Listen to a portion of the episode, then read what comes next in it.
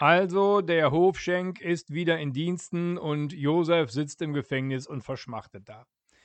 Da passiert es eines Tages, dass der Pharao einen üblen Traum hat, wacht morgens auf, ist total gerädert und lässt alle seine Berater kommen, seine Hofgebildeten, seine Hofwissenschaftler und sagt: Hier, folgender Traum.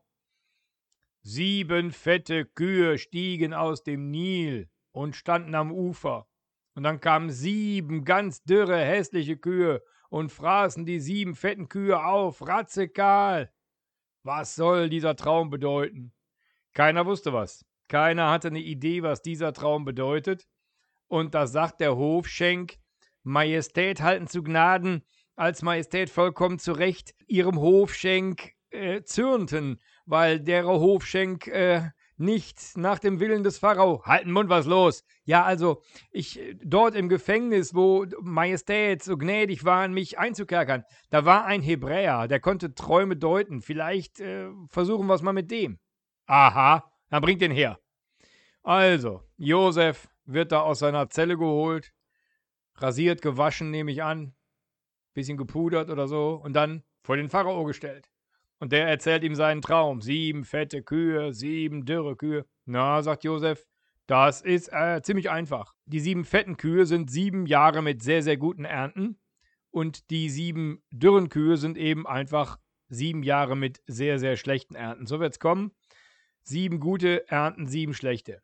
Ja, und was soll ich jetzt tun? sagt der Pharao. Ganz einfach, sagt der Josef. Du musst aufkaufen, das Korn in den sieben guten Jahren aufkaufen. Und zwar so massiv aufkaufen, dass die Preise nicht zu sehr sinken. Denn dann fangen die Leute ja an zu verschwenden.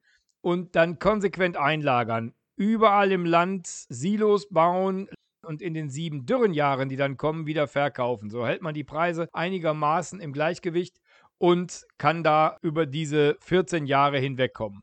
Ja, das ist ja ein super Plan. Du, du, bist ja, du bist ja ein richtig guter Mann. Du hast ja Ahnung von Kornlagern und so weiter.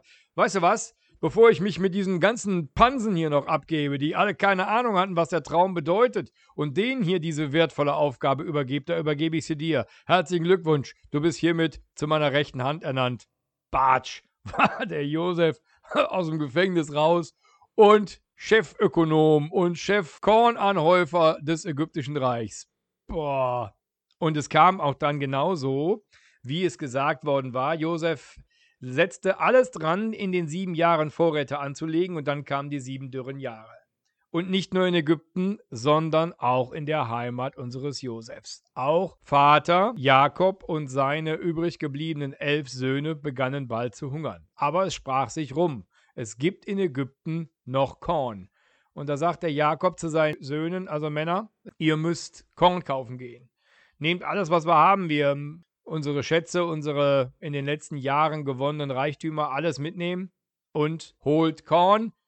Der Einzige, der hier bleibt, ist Benjamin. Den darf ich auf keinen Fall verlieren, dann sterbe ich auch. Und so ziehen also zehn Brüder los nach Ägypten.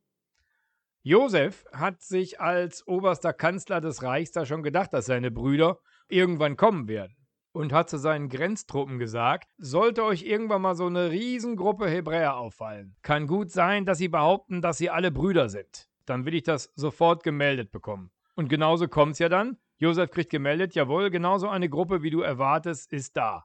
Aha, reibt sich Josef die Hände. Dann wollen wir doch mal sehen, wie Josef jetzt seine Brüder behandelt, die ihn doch in die Sklaverei verkauft haben und ihn zusammengeschlagen haben.